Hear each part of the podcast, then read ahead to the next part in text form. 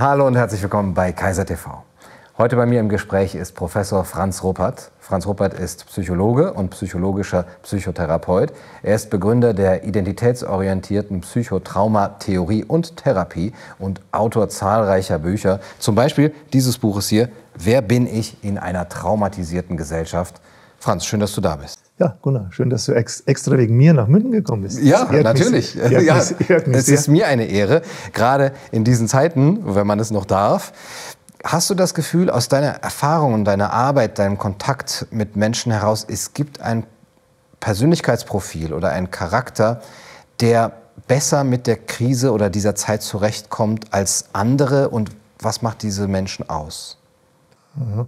Naja, es sind noch beide Begriffe Persönlichkeit und Charakter aus meiner Sicht äh, traditionelle Begriffe, mit denen ich nicht mehr arbeite. Also weder mit dem Begriff der Persönlichkeit, weil Persona heißt ja Maske. Mhm. Und äh, aus meiner Sicht ist auch die Persönlichkeitspsychologie gescheitert, also mit ihren Versuchen, den Menschen einzuteilen. Genauso gut die Charakterlehre, und es geht ja noch ein bisschen zurück, so in Deutschland sogar noch mit der verschiedenen äh, Charakteren, Nationalcharakteren und so. Na, ich arbeite mit dem Begriff der Identität. Und der Begriff der Identität heißt ja, ich bin das, was ich erlebt habe. Also vom Beginn meines Lebens an bis heute, das ist meine Identität, was ich erlebt habe. Und äh, da kommt es natürlich darauf an, was hat der Mensch schon alles erlebt in seinem Leben. Und äh, wenn du sagen wir, einen Sechser im Lotto hast, und das heißt, du hast eine Mama, die dich liebt, die dich schützt, die für dich da ist, dann hast du so eine äh, Möglichkeit gehabt, so ein eigenes Ich zu entwickeln oder dein eigenes Ich zu behalten. Ja, du kannst sozusagen immer in so ein Stück bei dir bleiben, bei deinen Bedürfnissen. Ja, du musst dich nicht anpassen. Wenn du jetzt eine traumatisierte Mutter hast, ja, die dich dann vielleicht so gar nicht mag und ablehnt und nicht für dich da ist, dann passt du dich an so eine traumatisierte Mutter in der Form an, dass du dich aufgibst.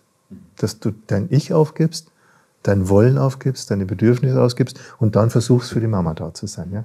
Oder so da zu sein für die Mama, dass sie dann äh, ja, dich nicht mehr ablehnt und dann dich vielleicht auch gar nicht mehr so auf Distanz hält. Ja.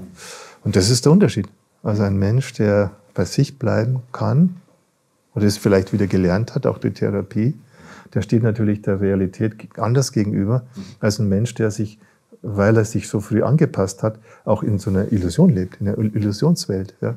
Also gar nicht mehr so richtig sieht, dass die Mama mich ja gar nicht will. Ja. Ich muss mir dann einbilden, die Mama liebt mich die Mama ist für mich da, die schützt mich und so, obwohl es gar nicht der Fall ist. Also das heißt, alle die, die schon ganz früh so in einer Illusions, Liebesillusionswelt sich aufgebaut haben und so Kunst im, im Kopf mehr dann leben auch, als aus dem Gefühl raus, die tun sich natürlich schwer, wenn du mit einer Realität konfrontiert bist, die erstmal irritierend ist. Ja. Mhm. Und äh, dann bist du auch leichter verwirrbar. Ja. Du bist leichter manipulierbar. Dir kann man leichter irgendwas erzählen. Und vor allem dir kann man auch viel leichter Angst machen. Mhm. Nicht, weil das ja Urängste sind, die du erlebt hast. In dem Sinne, ich bin nicht gewollt. Dann war vielleicht der Geburtsprozess noch kompliziert. Du hast, hast eine Kaiserschnittgeburt erlebt und dann bist du fast äh, gestorben oder hast das Gefühl gehabt, Todesängste und so. Ne? Mhm. Und das heißt natürlich, wenn du jetzt aktuell dann Angst hast, kann es ganz schnell sein, dass du gar nicht mehr äh, richtig beurteilen kannst, ist das jetzt real, die Angst? Muss man jetzt da Angst haben? Ist es wirklich so, so gefährlich, was man dir erzählt? Oder ist es eigentlich, ist dann so, dass es sofort irgendwie dich zurückrutschen lässt in deine frühe Zeit, wo du dann, und das muss man ja auch äh, wissen, in die unbewusste Zeit. Ja? Es gibt ja die Zeit des Bewusstseins und des Unbewussten. Und die Zeit des Unbewussten ist etwa von der Zeugung an bis ein, zwei Jahre nach nach der Geburt. Das ist die Zeit des Unbewussten. Danach fangen wir an, bewusst zu, zu sein, uns unserer selbst bewusst zu sein. Also ich unterscheide immer zwischen dem Ich-Sein, ein Fakt. Dass es dich gibt, ist ein Fakt. Ist so, ja. Aber dass du das realisierst, dass du du bist, ja, und dass du quasi ein Ich hast, auch ein Subjekt bist und so weiter. Das dauert ja, da müssen sich auch bestimmte Gehirnstrukturen ausbilden. Da musst du über die Kommunikation, die Interaktion, über das, die, das Feedback, die Spiegelung, musst du eben realisieren, dass du Ich bist. Ja? Und dann entsteht das Ich-Bewusstsein. Ja? Und dann äh, kannst du auch eher einschätzen, ist jetzt der oder das, was da passiert, ist es gefährlich oder nicht. Ja? Während davor erlebst du Todesgefahren, aber es ist dir nicht, du kannst es nicht zuordnen, du kannst es nicht greifen, du hast keine Sprache dafür. Ja. Und deswegen kann es natürlich sein, dass das, wenn dir jetzt im Außen, jetzt, wenn, dir auch Angst gemacht wird, wenn du unter Panik permanent dieses Panikfeuer und Gefahr, Gefahr, Gefahr, dann, dann, dann knicken die Leute sofort ein. Die Leute, die, ja. die so ja, die, die, die, die, unbewussten Todesängste in sich noch nicht bewältigt haben, die knicken sofort ein ja. Mhm. und fühlen sich sofort bedroht obwohl sie es nicht wirklich unmittelbar bedroht sind. Ja. Aber trotzdem, das ist ja das, äh, sage ich, womit dann auch natürlich die Menschen arbeiten. Es gibt ja eine, wir, es gibt eine Psychologie, gibt es zwei Psychologien, kann man sagen. Ne? Es gibt eine Psychologie, die es gut meint mit den Menschen, die den Menschen fördern will in seiner Entwicklung, die ihn äh, zum, auch vielleicht äh, zum Subjekt noch mehr machen will und sagen, du, schau her, du kannst aus dir was machen und bist ein toller Typ und schau her, was alles möglich ist für dich und so und du kannst auch mit deinen Schwierigkeiten zurechtkommen. Das ist die eine Psychologie. Und die andere Psychologie, die macht den Menschen Druck, die setzt sie unter Druck, du bist schlecht, du kannst nichts und äh, du musst erst noch irgendwie das und das machen, damit du überhaupt äh, anerkannt wirst, dann Recht hast, überhaupt da zu sein und so. Äh, die auch wir haben es in der DDR, die Stasi-Psychologie. Da gibt es eine ganze Hochschule. Da gab es eine ganze Hochschule in der, in der DDR, die, wo sie die Psychologen ausgebildet haben. Wie kannst du einen Menschen zersetzen? Wie kannst du einen Menschen in seinem Kern, in seiner Kernsubstanz, ja, wie kannst du den so letztendlich verunsichern, ja, so in seinen Bedürfnissen beschneiden, mit, mit, mit Zuckerbrot und Peitsche dann wieder arbeiten und so, ihn so manipulieren. Und das haben die damals da gelernt. Das war ja. Stasi-Psychologie. Ja. Und da die Geheimdienste natürlich sind auch äh, diejenigen, die eher diejenigen sind, die jetzt eine Psychologie auch äh, nutzen, mhm. ja, um, um die Menschen dann unter Druck zu setzen, zu erpressen, sie ja so verunsichern und so. Ne? Das ist diese Art von Psychologie. Ja, ja. Und das, ja, als Psychologe musst du dich entscheiden, ne? ja. äh, welchen Pfad äh, schlägst du ein und lässt du dich sozusagen missbrauchen hm, für die eine, aus meiner Sicht destruktive Form der Psychologie oder bist du derjenige, der auch den Menschen, wenn sie unter Druck sind, wenn, sie, wenn du merkst, die werden manipuliert, ihnen versucht, so zu, zur Seite zu stehen und sagen, nee, nee, pass mal auf, lass dich nicht einmachen. Ja. Und, und, und bleib wachsam und du kannst es und jemand darin zu unterstützen, dass er eben, wie ich das nenne, gesunde Identität hat. Ja. Gesunde Identitätsentwicklung ja. bei ihm passiert. Klingt ein bisschen wie ähm, bei Herr der Ringe, dass es den weißen Magier gibt und den schwarzen Magier mhm. und die beiden im Grunde genommen auch die gegenüberliegenden elementaren Kräfte, die auf einen, einen Menschen einwirken, da auch repräsentieren. Natürlich. Es, gibt, es gibt so sozusagen die, die Engel und die gefallenen Engel. Da gibt es ja auch in, in der Religion dieses Ding, das, das, wo man sagt, ähm, der, der gefallene Engel ist der, derjenige, der, der nicht geliebt worden ist. Ne? Mhm weil der sich nicht genug geliebt fühlt. Mhm. Kain und Abel auch, mhm. die Geschichte. Ja. Also das ist so. Ne? Also ich glaube auch, dass du als, ähm, dass du nur in dieses Destruktive reingehst, ob als Psychologe, als Mediziner, als Jurist, als, als Staatsanwalt, als Politiker. als äh, Politiker. Du gehst nur in das Dunkle rein, wenn du enttäuscht bist. Wenn du enttäuscht bist von, von der Welt und die Welt ist die Mama, für jedes Kind ist die Welt die Mama. Das heißt, wenn du enttäuscht von deiner Mama, sie dich nicht liebt. Ja? Mhm. Und das gibt es einfach dann eine Reihe von Menschen, die sind dann so verärgert auch darüber, ja, dass sie am Schluss auch sagen, nee, ich glaube gar nichts mehr und ich vertraue auch niemand mehr. Und äh, dann durch, als Kinder noch die einzigen Weg noch haben, negative Aufmerksamkeit zu bekommen, die schmeißen Fenster ein, dann müssen sie, die, also mache ich sozusagen auf mich aufmerksam, mhm. dann müssen sie mich irgendwie wieder beachten, weil ich mich nicht genug geliebt und beachtet fühle und die halt dann später auch diesen Weg gehen, immer irgendwas, was, was, was, äh, ja, auch, auch was, wo, wo sie auffallen, ja. Und du kannst, kann man ja sagen, die Menschen fallen ja eher auf, wenn sie was Schlimmes machen, als wenn sie Gutes machen. Wenn du jetzt den ganzen Tag was Gutes machst, ja, kriegt doch kein Hahn nach dir. Mhm, ja? Mhm. Wenn, ich, wenn ich jetzt irgendwas anstelle und sowas, ja, dann steht es morgen in der Zeitung und so, das ist ein Terrorist ja. und so. Ja? Also das, ist, das, ist, das wissen dann Menschen, die eben so ein Liebesdefizit haben ja, und die verärgert sind und die, die äh, ja, auch, denen ja auch Gewalt angetan worden ist. Ne? Das ist ja nochmal Steigerungsformen, gibt es ja auch viele Kinder, die werden ja nicht nur nicht geliebt, die werden dann auch noch verprügelt, die werden noch misshandelt oder die werden noch äh, äh, herabgesetzt und so. Und dass die dann diesen Weg einschlagen, kann man ja auch irgendwie wieder nachvollziehen. Ne? Dass sie dann eben das, was ihnen selber angetan worden ist, auch wieder anderen antun. Ja. Also das ist ganz klar. Also das kann man ganz klar sehen. Ja. Also das, wie Menschen, und zwar diese frühen Lebenserfahrungen. Ja, man muss immer diese ganz frühen, auch unbewussten, wo, das Bewusstsein noch nicht da ist.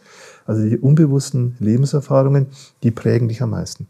Also das, was ich frühes Trauma nenne, das hat die, die größten Auswirkungen leben, lebenslang. Ja? Und das heißt also, wenn du da, wie du da behandelt worden bist, das machst du mit anderen. Du behandelst dann Leute so, wie man dich behandelt hat. Heißt, ja, und dann, wenn du gemein behandelt worden bist, dann bist du auch mhm. zu den anderen so lange gemein, bis du dann vielleicht zu mir in Therapie kommst und das Ganze dann. Also es gibt da einen Weg raus. Dir, ja, dir das mal anschaust. Und, ja, bei mir. Was, ja. denkst du, was denkst du, wie gemein ich früher war, ja? Natürlich, natürlich. Also ich bin auch nicht geliebt, nicht gewollt und so, nicht geschützt, ganz viel Gewalt erfahren. Natürlich habe ich das meinen Geschwistern gegenüber gemacht, habe ich meinen Spielkameraden gegenüber gemacht. So, ne, das, teilweise sogar noch mit der Maske der Freundlichkeit dann noch in der Therapie. Ja, da haust du dann irgendeinen Menschen in die Pfanne, ja, und so. Und erst dadurch, dass ich an mir gearbeitet habe, mir das alles klar gemacht habe, durch dieses ganze Tal der Tränen auch dann durchgegangen bin, um den eigenen Schmerz dann auch äh, zu fühlen und zu spüren und, und die Realität zu sehen, wie sie war und aus dieser Illusionsblase von glücklicher Kindheit und so dann wieder auszusteigen. Glückliche Kinder auf dem Land, gute Fußball gespielt und mhm. Fahrrad gefahren, ja, von wegen.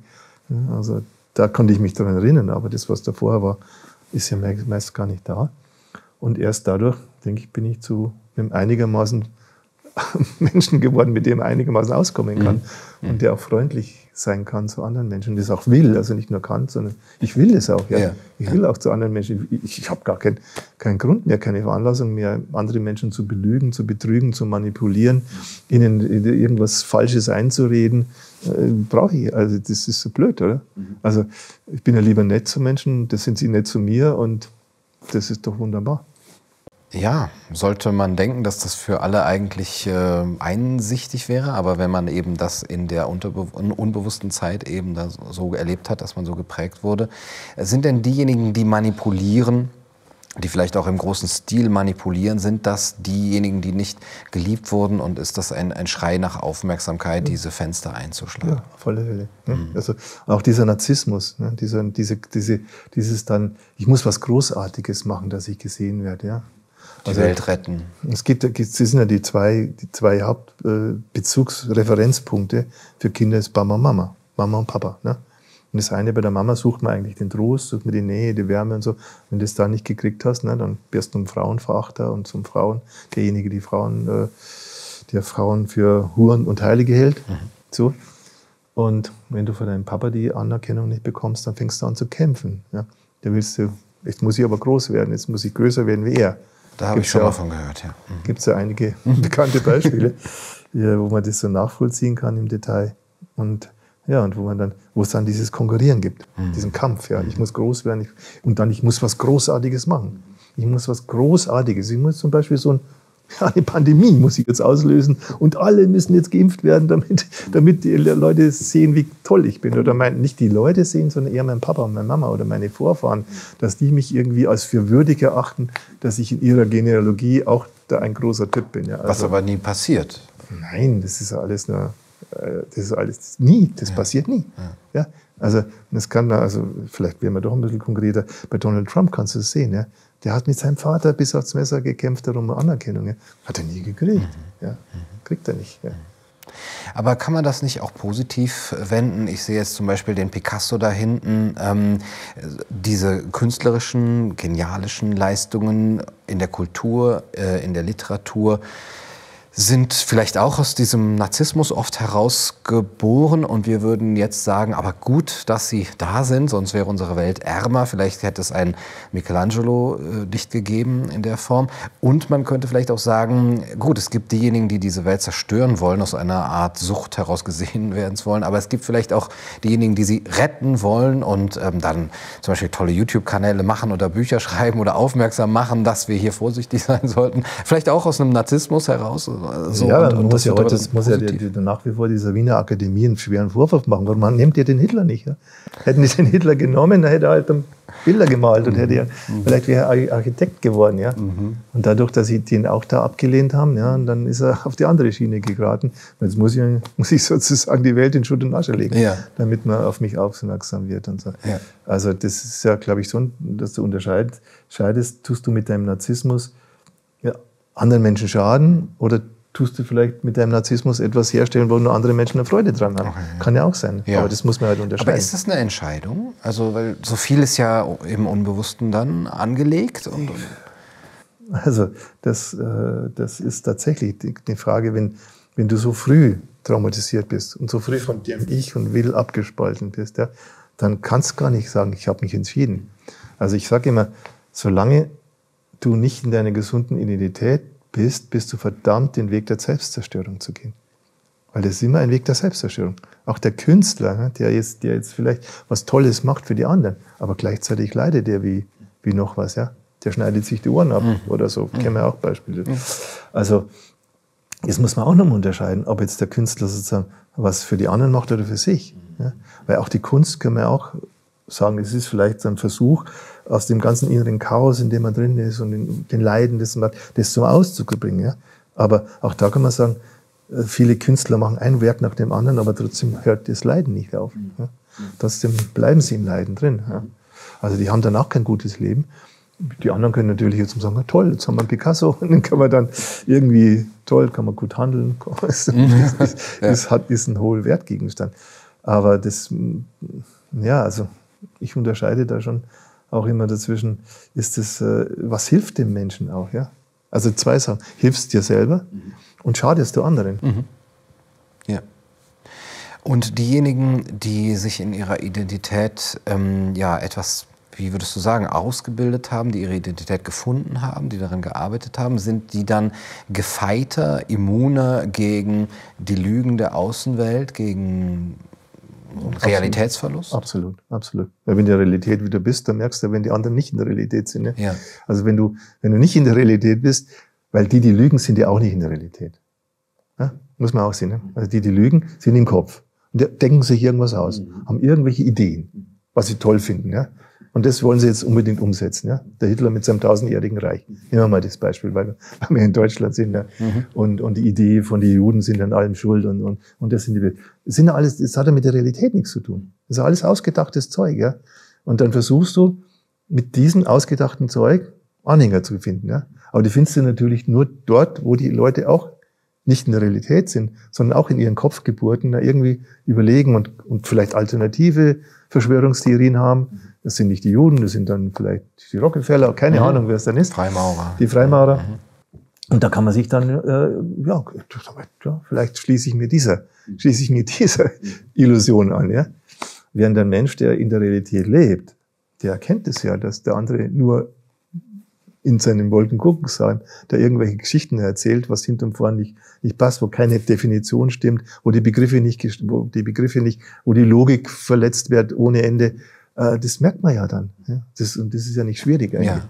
Aber es ist halt schwierig, wenn du nicht in der Realität bist, also in dein, was ich sage, in deinem gesunden psychischen Anteil, dann, äh, dann äh, kannst du auch nicht logisch denken. Also im Sinne von, dass du die Widersprüche erkennst. Weil du bist ja interessengeleitet. Ne? Also es gibt ja ein wissenschaftliches Denken im Sinne, dass ich erkenne was und es muss sine ira et studio sein. Ja? Du musst ohne Eifer und Zorn, musst du sagen, so ist die Faktenlage. Mhm. Ja. Mhm. Ob mir das passt oder nicht, mhm.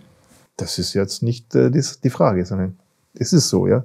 Während wenn du in deiner Überlebensstrategie bist, dann bist du Ideologe. Du machst Ide Ideengebäude ja, und die müssen dann immer irgendwas bedienen in dir. Etwas, was du denkst, was dann richtig ist, was das Richtige und das ist das Falsche und das ist gut und das ist böse und so. Und deswegen äh, biegt man die Logik hin. Das ist ja in diesen Überlebensstellen, ist immer die, der Missbrauch der Logik. Also wie wir jetzt auch haben, die Logik der Möglichkeit. Du könntest infiziert sein oder ich könnte dich infizieren. Äh, und es könnte, wenn man ja. Modellrechnungen macht, die Zahlen können, können die so Zahlen ins ja. Unendliche, Unermessliche. Ja. Also es ist ja auch der Missbrauch der Logik für das eigene Interesse. Ja. Und das erkennst du. Du erkennst dann auch, Du erkennst dann überhaupt auch und traust dich das dann auch eher sagen. Was ist mein Interesse, was ist dein Interesse? Ja? Während in dieser überlebensstrategie Welt äh, ja gar nicht, das verschwimmt ja. Dein Interesse und mein Interesse. Weil in dieser überlebensstrategie Welt, wenn das Kind sich von seinem eigenen Ich abgesch und dann mit der Mama zusammen ein Wir macht, dann unterscheidet das Kind ja nicht mehr, was, was ist eigentlich das, was die Mama für mhm. Bedürfnisse, mhm. was habe ich für Bedürfnisse, was sind jetzt die Gefühle der Mama, was sind meine Gefühle, das geht total durcheinander, ja. Und da musst du dich durchbeißen, da musst du rauskommen aus diesem Sumpf, ja, ja diesem äh, Bedürfnisvermischungs- und Gefühlsvermischungssumpf, musst du rauskommen, wieder zu dir selber kommen und sagen, aha, okay, mich gibt's als eigenständiges Wesen, es gibt ich, es gibt dich, und zusammen, ja, haben wir was zusammen, haben wir nichts zusammen, Gibt es da ein Plus zwischen uns beiden oder ist eher ein Minus? Ja? Und, und nur wenn es ein Plus gibt, würde ich sagen, kann man, kann man sagen, von wir reden. Wir machen jetzt ein Gespräch. Aber wenn ich merke, du würdest mich jetzt die ganze Zeit äh, manipulieren wollen, in eine bestimmte Ecke drücken wollen und so, dann würde ich sagen, ja, wir zwei kommen da, glaube ich, nicht so auf den grünen Zweig gemeinsam, ja, weil ich ein anderes Interesse habe. Nicht? Also das sind alles so also psychologische Prozesse, wenn man die mal verstanden hat, dann lasst du dir nicht mehr so schnell ein X für ein U machen. Mhm. Das heißt, das ist so eine Abspaltung, die wir jetzt auch vielleicht merken, wenn wir uns gar nicht fragen, was ist denn eigentlich mein Bedürfnis in dieser Zeit der Krise, der Pandemie. Und wir werden hier alle, wir haben gleich Ausgangssperre, wir dürfen niemanden treffen, wir dürfen nicht mal singen äh, oder ähm, in ein Restaurant gehen. Und ich merke gar nicht, dass das mein Bedürfnis ist, dieses Leben im vollsten Sinne oder gar nicht mal vollsten Sinne, ne? aber in, in diesem eigentlichen Sinne äh, des Wortes zu leben. Und äh, orientiere mich nur danach, was will denn die Gesellschaft oder was will die Politik oder die Risikogruppe? Oder so. Ja, oder das Gesundheitssystem. Ja. Mhm. Plötzlich bin ich der Hüter des Gesundheitssystems, ja. habe da gar nichts mitzureden. Ich habe ja gar nicht irgendwo an dem Gesundheitssystem irgendwas beschlossen. Ich habe auch nicht beschlossen, dass, dass die Leute so schlecht bezahlt werden in dem Gesundheitssystem, dass dann zu wenig Leute jetzt da sind. Ich habe auch nicht die Krankenhaushäuser, äh, die Schließungen beschlossen. Die habe ich ja nicht, habe damit nichts zu tun. Ja. Und jetzt soll ich plötzlich dafür verantwortlich sein, ob die jetzt überlaufen, die Dinger oder nicht. Ja. ja. Ist das so eine Art gesundes Selbstwertgefühl zu sagen, Moment, ich habe da auch eigene Bedürfnisse und bin auch, ich lasse mir diese Schuld nicht aufbürden und bin, ich muss mich nicht aufopfern dafür? Ja, ich würde mal nicht sagen, ich habe auch eigene Bedürfnisse. Ich habe eigene Bedürfnisse, ja. Und dann sage ich, meine eigenen Bedürfnisse, passen die mit euren Bedürfnissen und mit deinen zusammen? Und da äh, gucken wir ja, können wir ja, können wir ja Kompromisse aushandeln, ja. Aber nicht von vornherein zu sagen, meine Bedürfnisse sind völlig egal, was du jetzt willst, deine ganze Lebensfreude oder irgendwas, ist uns völlig äh, Schnurzpiepe egal und du, du machst jetzt was, was wir dir sagen. Also ich bin doch kein kleines Kind mehr, oder? Mhm. Also ich bin ja nicht jetzt der, der, der Fünfjährige, der immer noch in dieser Riesenabhängigkeit von Mama und Papa steckt und das, das auch dagegen nicht anstinken kann. Ja? Ich kann ja jetzt sagen, du, nee, das sind meine Bedürfnisse. Mit welchem Recht wird jetzt mir mein Bedürfnis streitig gemacht? Ja. Was soll da für ein höheres Recht da jetzt da sein, dass meine Bedürfnisse? Und ja, und vor allen Dingen auch diese, dass, dass ich jetzt plötzlich als krank definiert werde. Ich bin doch gar nicht krank. Ich kann auch für meine Gesundheit gut sorgen. Ich weiß, wenn ich krank bin. Und dann kümmere ich mich auch selber um meine Gesundheit. Ja, als dass man mich jetzt krank definiert. Dieser Begriff von Krankheit, den wir in diesem Jahr erleben und äh, das der eben so im Fokus steht. Ähm, ist das für dich etwas, was in der ganzen Diskussion, in der Medizindiskussion, auch ähm, was das Gegensatzpaar Gesundheit und Krankheit angeht, irgendwie reflektiert? Welches Verständnis von Krankheit liegt dem zugrunde, das wir in diesem Jahr sehen? Ach, das ist ja so ein Primitivmodell. Das ist ja noch primitiver, als normalerweise die Schulmedizin das macht. Mhm. Äh, weil das ist ja so dann, hier Virus, dort Krankheit. Ne? Ja. So ohne, ohne Zwischenschritt, mhm. ohne dass da irgendwas dazwischen ist, ja.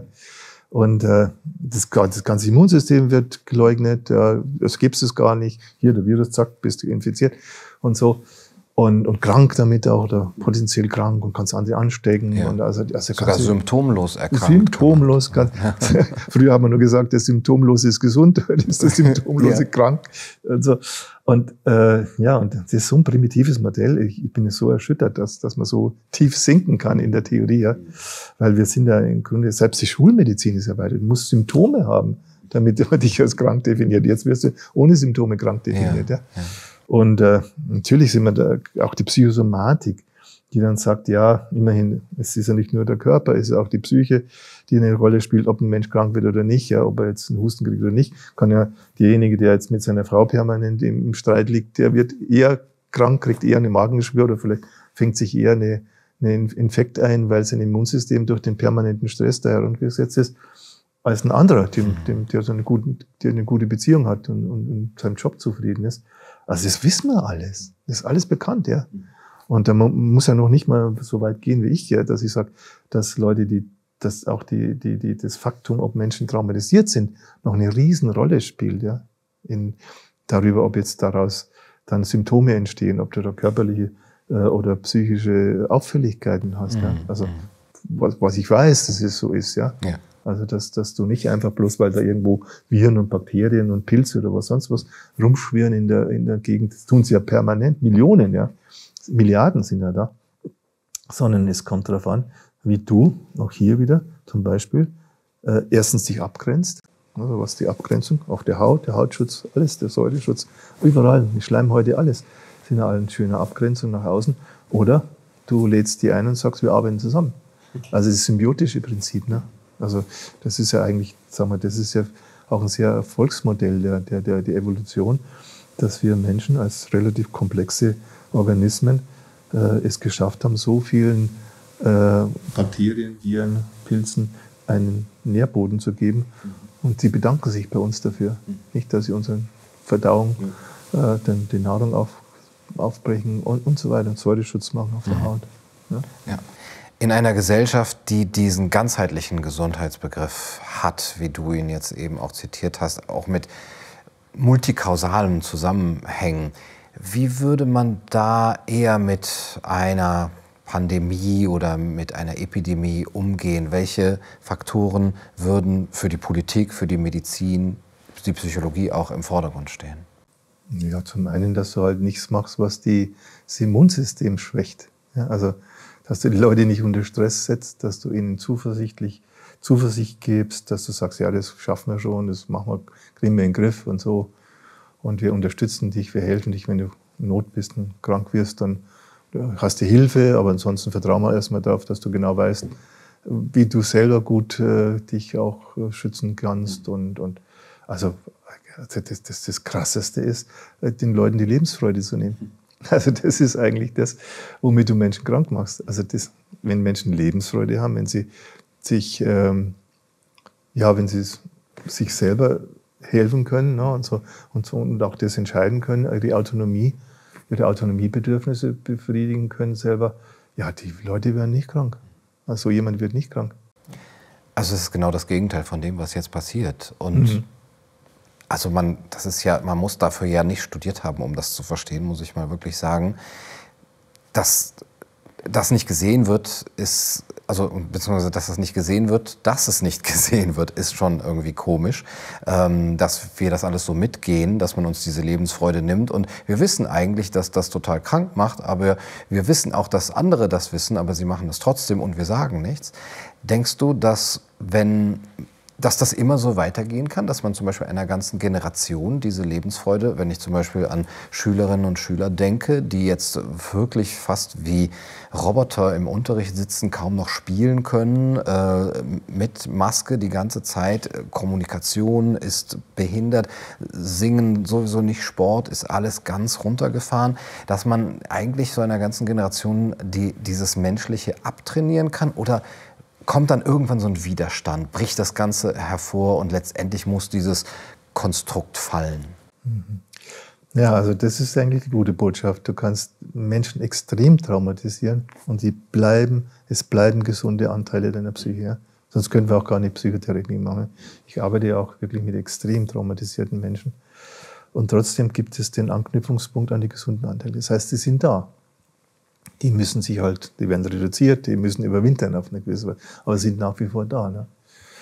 Und deswegen wird es nie gelingen. Ja? Also die Idee aller der Dystopien, ja, das sagt die Leute mit Soma-Pillen dann und so weiter, das sind alles Sachen, die, sind, die gehen an der Realität von uns Menschen schon vorbei. Ja? Weil es bleibt trotz aller Gewalt und Unterdrückung und alles, bleiben, bleibt die Psyche, ist, ist das, was die Psyche eigentlich ist. Ne? Also die Realität zu erfassen, damit sie uns dienlich ist. Ne? Das, was wir dann äh, an Informationen bekommen für unsere Bedürfnisse, das bleibt erhalten. Ne? Aber ist natürlich klar, wenn du so ganze Generationen von, von Kindern wie jetzt auch oder Jugendlichen unter solchen Traumastress setzt, dann hat es extrem schädliche Folgen. Schädliche Folgen für den Einzelnen auf der gesundheitlichen, psychischen Ebene, für die Beziehungen. Die Menschen werden entweder depressiv oder aggressiv.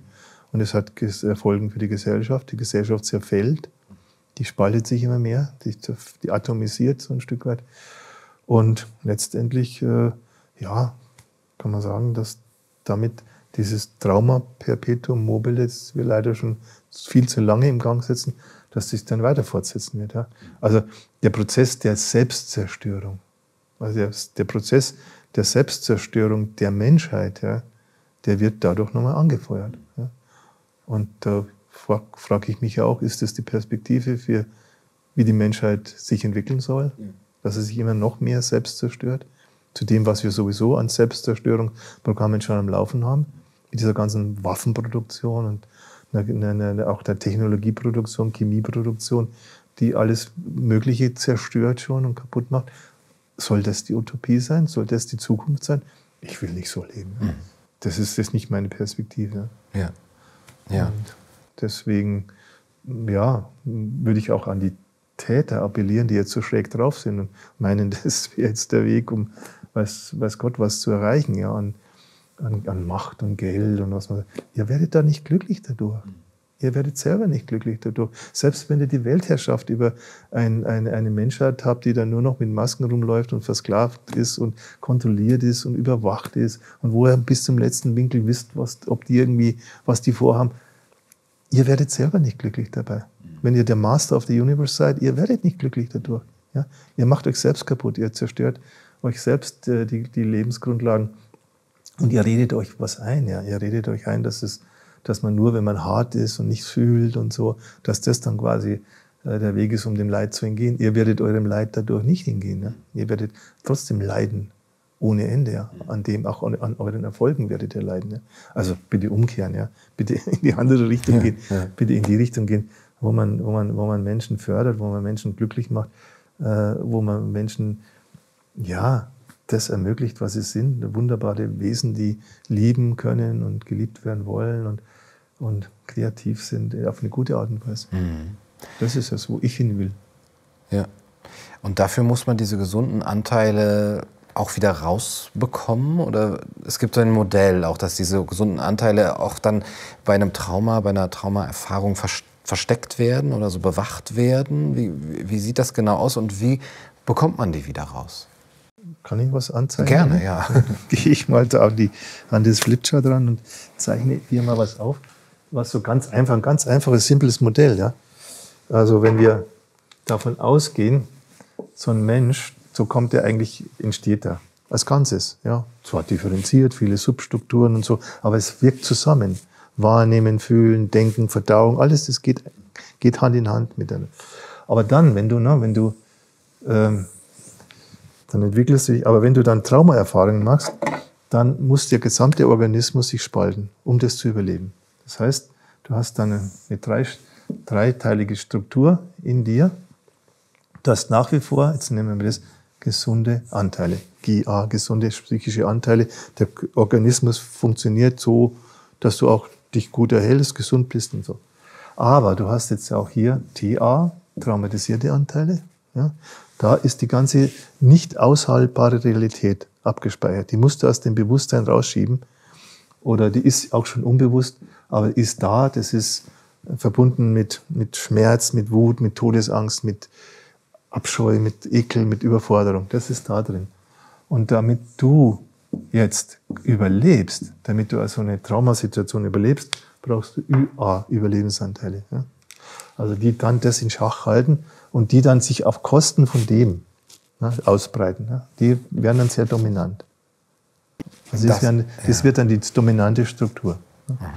Und äh, das heißt natürlich, je mehr du hier da an Traumaerfahrungen machen musstest und dann noch eins draufkommt, noch eins drauf, umso mehr muss sich das ausbreiten und umso mehr wird es da runtergedrückt. Mhm. Und die Therapie geht dann in die Richtung halt dann, äh, dass das wieder freigelegt wird. Das kannst du ja sagen, wir Therapeuten sind Archäologen. Mhm.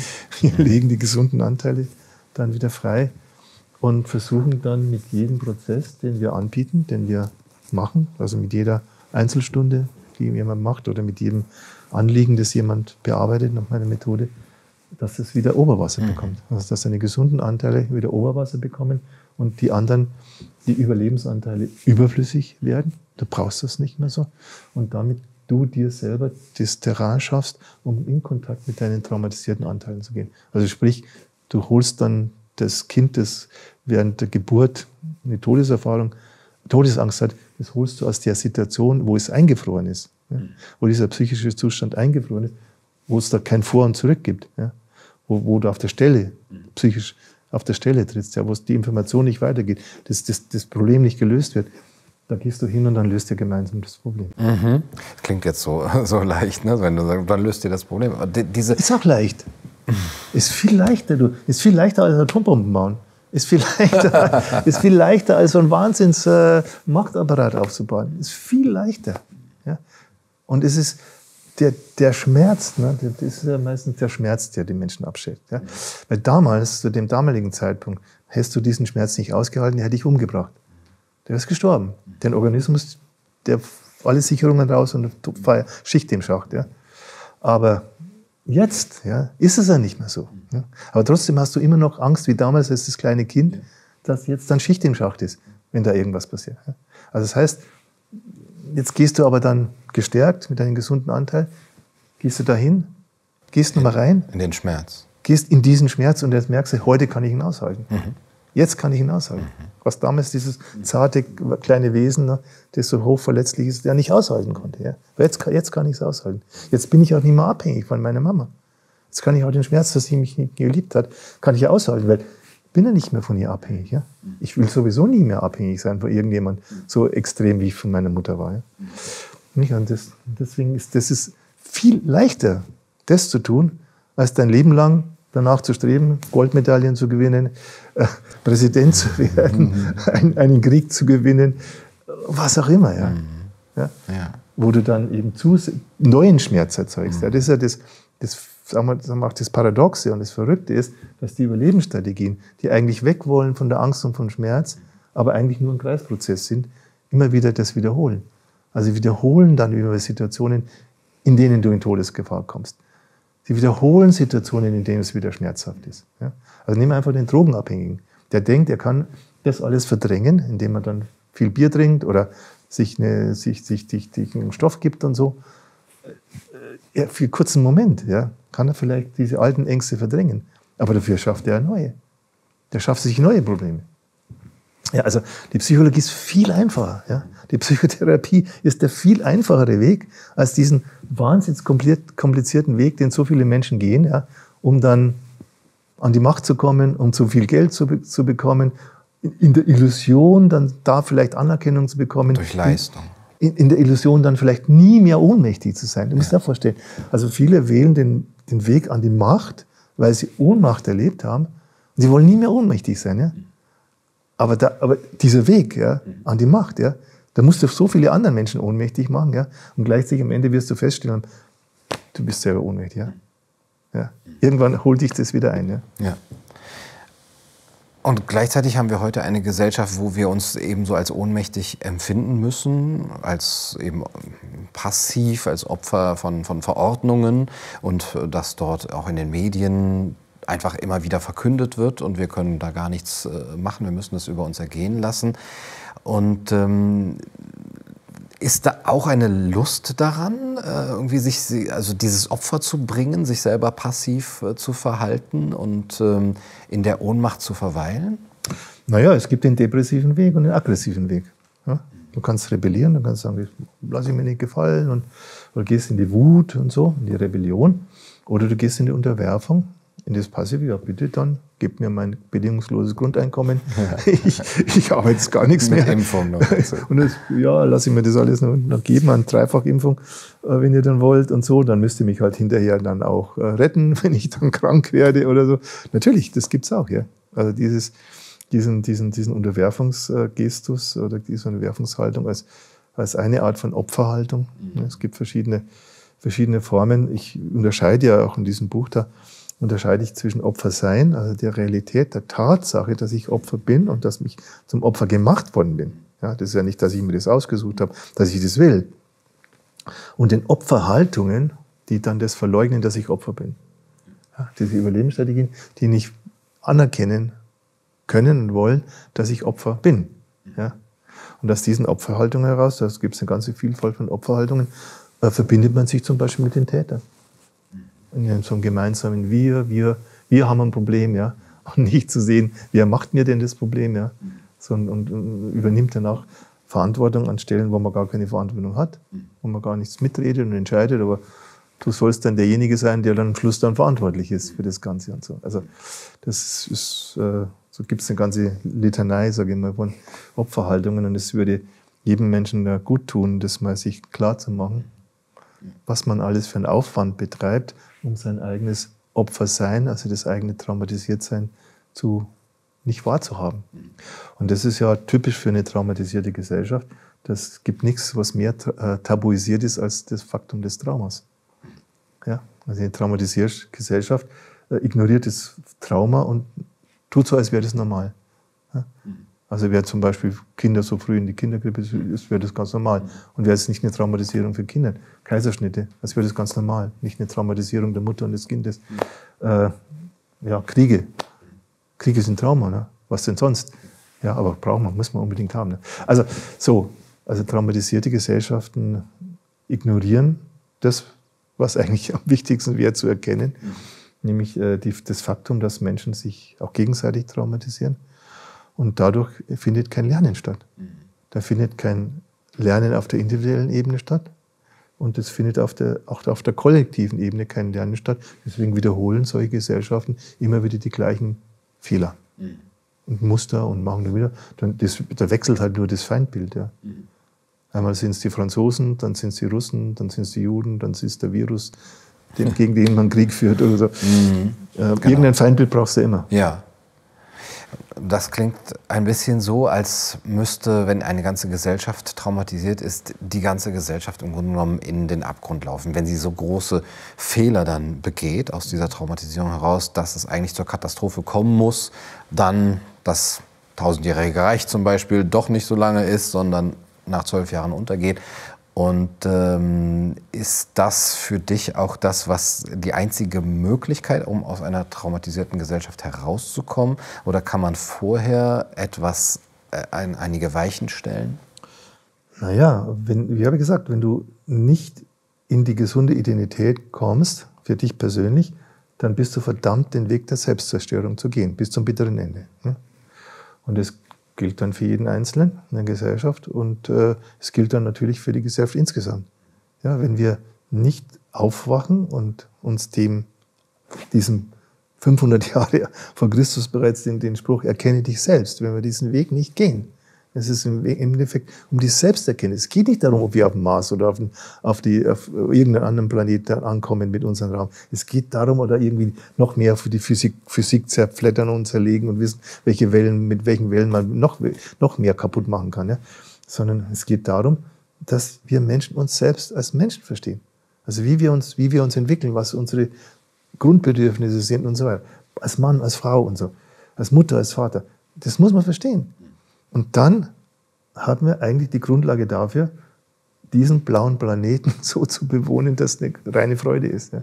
Wenn wir das tun würden. Ja. Wenn nicht, machen wir alles kaputt. Das wird, das wird so sein, ja. ja. Und das ist aber eine Entscheidung, die muss man treffen. Mhm. Aber die muss jeder Einzelne für sich treffen, oder kann man das gesellschaftlich ja, das, irgendwie? Das, jeder Einzelne für sich treffen, aber da kann man hier mal zusammensetzen, also ein paar Talkrunden machen, ein paar Talkshow bei Anne Will oder sonst was und den Leuten das mal erzählen, ja. was, Da, was da eigentlich wesentlich wäre, ja. Mhm. Statt immer irgendwie unwesentliche Sachen erzählen oder Sachen, die, die in Richtung dieser Dystopie gehen oder in, in Richtung der Selbstzerstörung wieder gehen. Ja. Also da gehört zum Beispiel das ganze Konkurrenzprinzip mal auch in, in Frage gestellt. Warum? Also wenn du verstehst, ja, dass deine Identität, deine Identität deine Lebenserfahrung ist, ja, dann ist eh klar, dass du einmalig bist. Dann brauchst du dich mit niemandem vergleichen. Da brauchst du nicht sagen, du bist es besser als ich oder umgekehrt oder schöner oder reicher oder sonst so. Nein, jeder Mensch ist sowieso einzigartig und keiner kann dem irgendwie das, das nehmen, dass man einzigartig ist. Ja? Aber dieser falsche Identität, der falsche Begriff von Identität, der ja auch herrscht, ist Identifikation. Wenn du Menschen fragst, wer bist du, bist Deutscher, bist das, immer das im Außen. Ja? Immer etwas zu, zu benennen als, als, als Identität, was gar nicht Identität ist weil es im Außen ist, weil es vielfach ist, weil es, weil es ja dann nicht nur eine Sache ist, du kannst ja 25 Eigenschaften aufzählen, ja, äh, was du dann alles sein, sein sollst. Ja. ja. Und, und das, dieser falsche Begriff, das falsche Verständnis von sich selber, das rächt sich. Ja. Es rächt sich jeden Tag, es rächt sich äh, auf lange Sicht, auch historisch. Und deswegen ähm, braucht es eben aus meiner Sicht eben diese Aufklärung, gerade auch die psychologische Aufklärung, damit die Menschheit irgendwie aufwacht und dann halt Entscheidungen trifft. Wollen wir uns weiterhin in diesen Abgrundspfad da weiter bewegen und sagen, okay, noch einen Schritt und dann, dann ist es, dann war es das da, ja, also das ist nicht ausgeschlossen. Wäre auch nicht schade, sage ich mal, ja. ja, sorry. Hm. Ist nicht schade. Haben so eine Menschheit, die so agiert und sowas alles kaputt macht und alles äh, zerstört, was wir jetzt auch so sehen, ja gut, dann geht es in den Bach runter, dann hat dieser, dann hat dieser Planet vielleicht eine Möglichkeit, nochmal wieder ein neues Leben zu kreieren und, und vielleicht jetzt ein bisschen anders. Oder was wir können, wir haben das Potenzial. Es liegt, wir brauchen nicht mit Computerchips und Chemie und sonst was aufgerüstet werden, damit wir bessere Menschen werden, sondern wir sind gute Menschen. Ja, wir sind eigentlich, wir haben ein Riesenpotenzial an Konstruktivität. Nur die Frage, nutzen wir es, nutzen wir es und entscheiden wir uns dafür. Ja? Und da braucht es halt ein bisschen Auseinandersetzung mit sich selber, ein bisschen psychologisches Wissen. Naja, schau mal her, so dick ist das Buch nicht. Ja? Also gibt es dickere Bücher, ja, ja.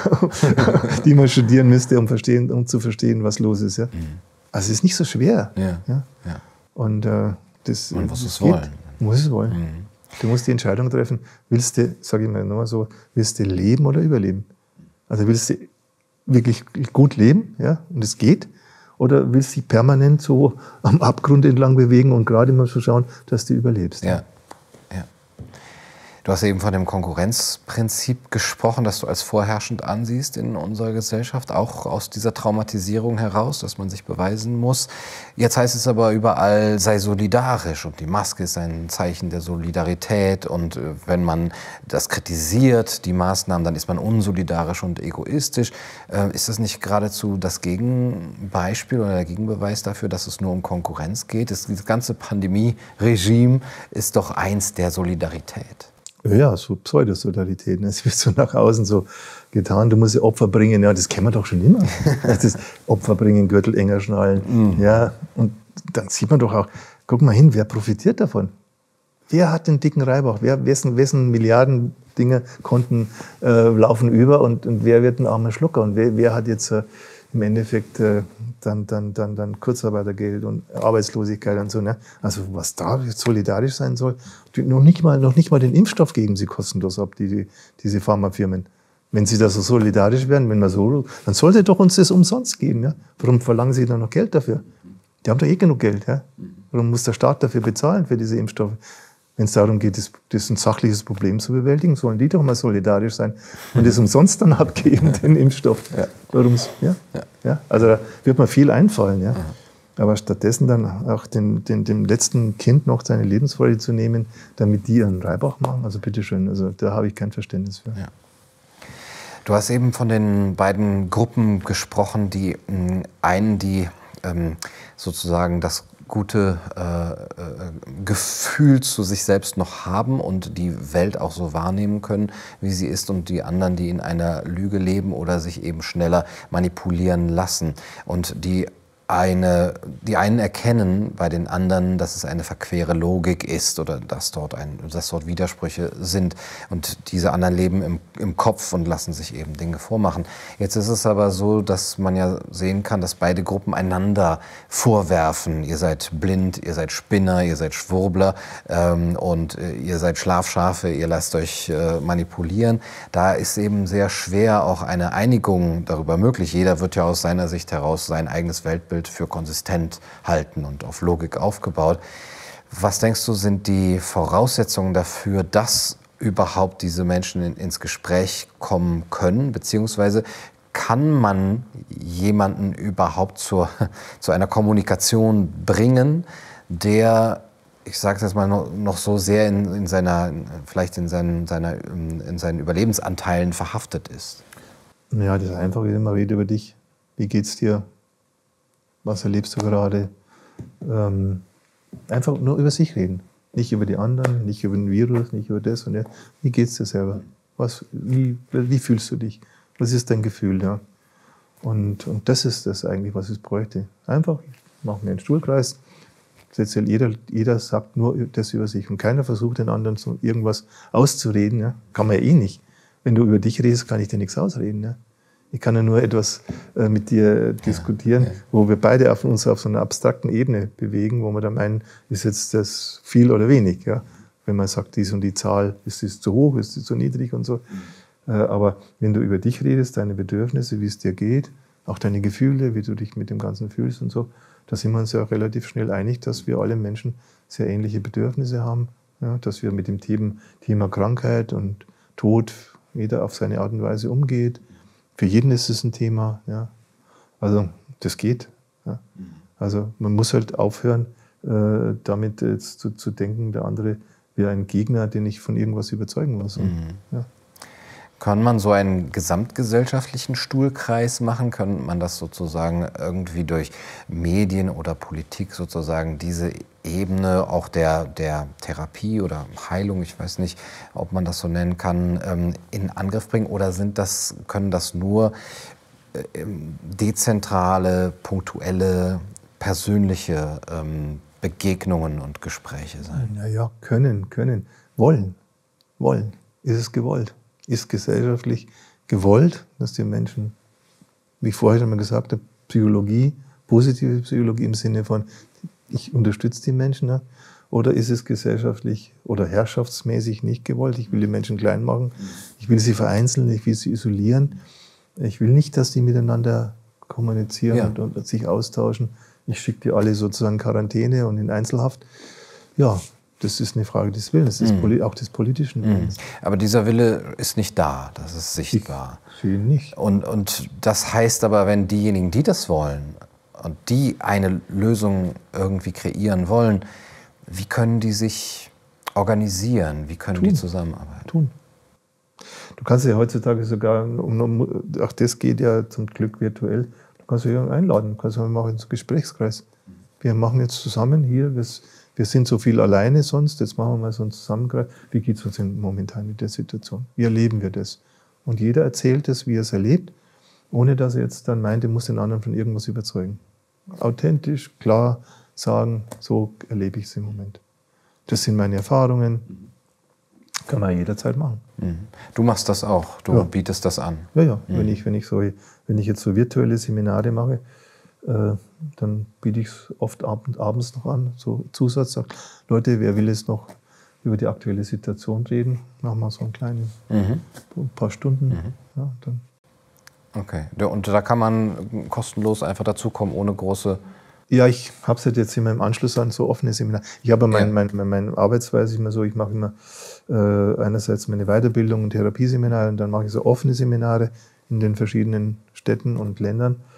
Und wenn ich dann merke, da ist so ein Bedarf da, mhm. dann biete ich das abends an, noch zusätzlich. Mhm. Und es war wunderbare Erfahrung mhm. gemacht damit. Okay. Ich möchte zum Abschluss ein, ähm, eine Einsicht von dir zitieren, die am Schluss deines Buches steht. Da geht es um die Gesellschaft, weil es ja immer die Frage ist, können wir die Gesellschaft äh, verändern? Sollten wir die äh, Gesellschaft verändern oder muss sich erst die Gesellschaft verändern, bevor wir auch ähm, ein gutes Leben haben äh, können? Und du schreibst, jeder ist selbst die Gesellschaft, die er sich wünscht. Ein gutes Leben beginnt hier und heute, wenn ich mir meine eigenen Traumata vergegenwärtige, aus meinen Täter-Opfer-Dynamiken aussteige und mich wiederentdecke. Wenn ich im Verhältnis zu meinen Mitmenschen ich selbst bleibe und meine gesunden Bedürfnisse äußere, auch im öffentlichen und politischen Raum. So bin ich mit mir selbst in guter Gesellschaft und um mich herum entsteht allmählich die Gesellschaft, die ich mir wünsche. Ich werde attraktiv für Gleichgesinnte. Finde ich einen sehr starken Absatz. Hast du das Gefühl, das passiert gerade, dass dort auch Menschen zueinander finden, die merken, sie sind bei sich selbst geblieben und werden attraktiv für die Gleichgesinnten? Absolut. Absolut. Also ich, zum einen äh, ist ja um mich herum eine Community entstanden, also von Leuten, mit denen ich gerne was zu tun mhm. habe mhm. und die mich auch gerne haben und mich schätzen. Und ich denke auch an anderer Stelle findet es viel vielfältig, denke ich, dass sich die Leute finden, die sagen, ja, okay, wenn uns die Gesellschaft, in der wir leben, das nicht anbietet, mhm. was wir eigentlich wollen, mhm. also wo, was für uns ein, ein lebenswertes Leben ist, ja, dann machen wir es halt so, wie mhm. es geht. Ich hätte sowieso die Idee, weißt du, man könnte ja so machen. Hier in München gibt es eine ISA, ja, sagen wir links und rechts der ISA, links die, sich impfen lassen wollen, rechts die ohne Impfung. Dann schauen wir mal, wie es weitergeht. Oder, oder rechts die, oder links die, die halt sagen, ja, wir brauchen weiterhin Waffen und Krieg und so. Und brauchen wir unbedingt. Und wir brauchen auch irgendwelche Leute, die über uns herrschen. Und, und, und wir brauchen äh, die Medien, die uns jeden Tag sagen, wie wir, was wir denken sollen. Mhm die sind da drüben und auf der anderen Seite, die probieren was anderes aus. Mhm. Die machen das mit diesen Sendern wie du und so und den Kanälen und tauschen sich da aus. Ja. Gucken wir mal, wem es nach zehn Jahren besser geht. Ja. Und es wäre nur schön, wenn die einen die anderen in Ruhe lassen. Das wäre das wär toll. Ja. Das wäre toll, ja? wenn man sich gegenseitig in Ruhe lässt. Mhm. Wenn man so davon überzeugt ist, man braucht unbedingt das da mit den Überlebens, da, da kann man nicht anders. Mhm. Und die anderen, die sagen, naja, da gibt schon, geht schon was, lass uns mal ausprobieren. Das wäre doch toll, oder? Mhm. Ja. Ja. Wir brauchen eh einen Doppelplaneten, oder? ja. Versuchen wir es erstmal noch auf diesem Planeten äh, gemeinsam. Aber ähm, ich glaube, was du schreibst über diese äh, Gesellschaft, die man selber ist und die man vielleicht auch anzieht und eine gute, gesunde Gesellschaft, ähm, das ist vielleicht auch etwas, was wir, ähm, also wo man sich selbst ermächtigt, wenn man das so, so sagen kann. Und sagen, okay, wenn die, die da oben es nicht für uns tun, dann machen wir es halt selber. Und das ist vielleicht auch ein schönes Abenteuer, das zu machen. Ja, vor allen Dingen hast du es dann auch in der Hand. Ja. Mhm. Du kannst Entscheidungen treffen. Ja. Mhm. Du kannst entscheiden, mit wem du zusammen sein willst und was ein schönes Wir ist, ein gutes Wir. Ja. Und da kannst du genauso sagen, nee, da werde ich abhängig gemacht, da, da werde ich irgendwie auch nicht wertgeschätzt, da wird auch das nicht anerkannt, mhm. wie ich bin. Na, tschüss. Ja. Mach dein Ding alleine. Franz, vielen Dank für das Gespräch. War sehr schön, mit dir zu reden. Fand ich auch. Das war's für heute auf Kaiser TV. Ich hoffe, das Interview hat euch gefallen. Bis zum nächsten Mal. Macht's gut.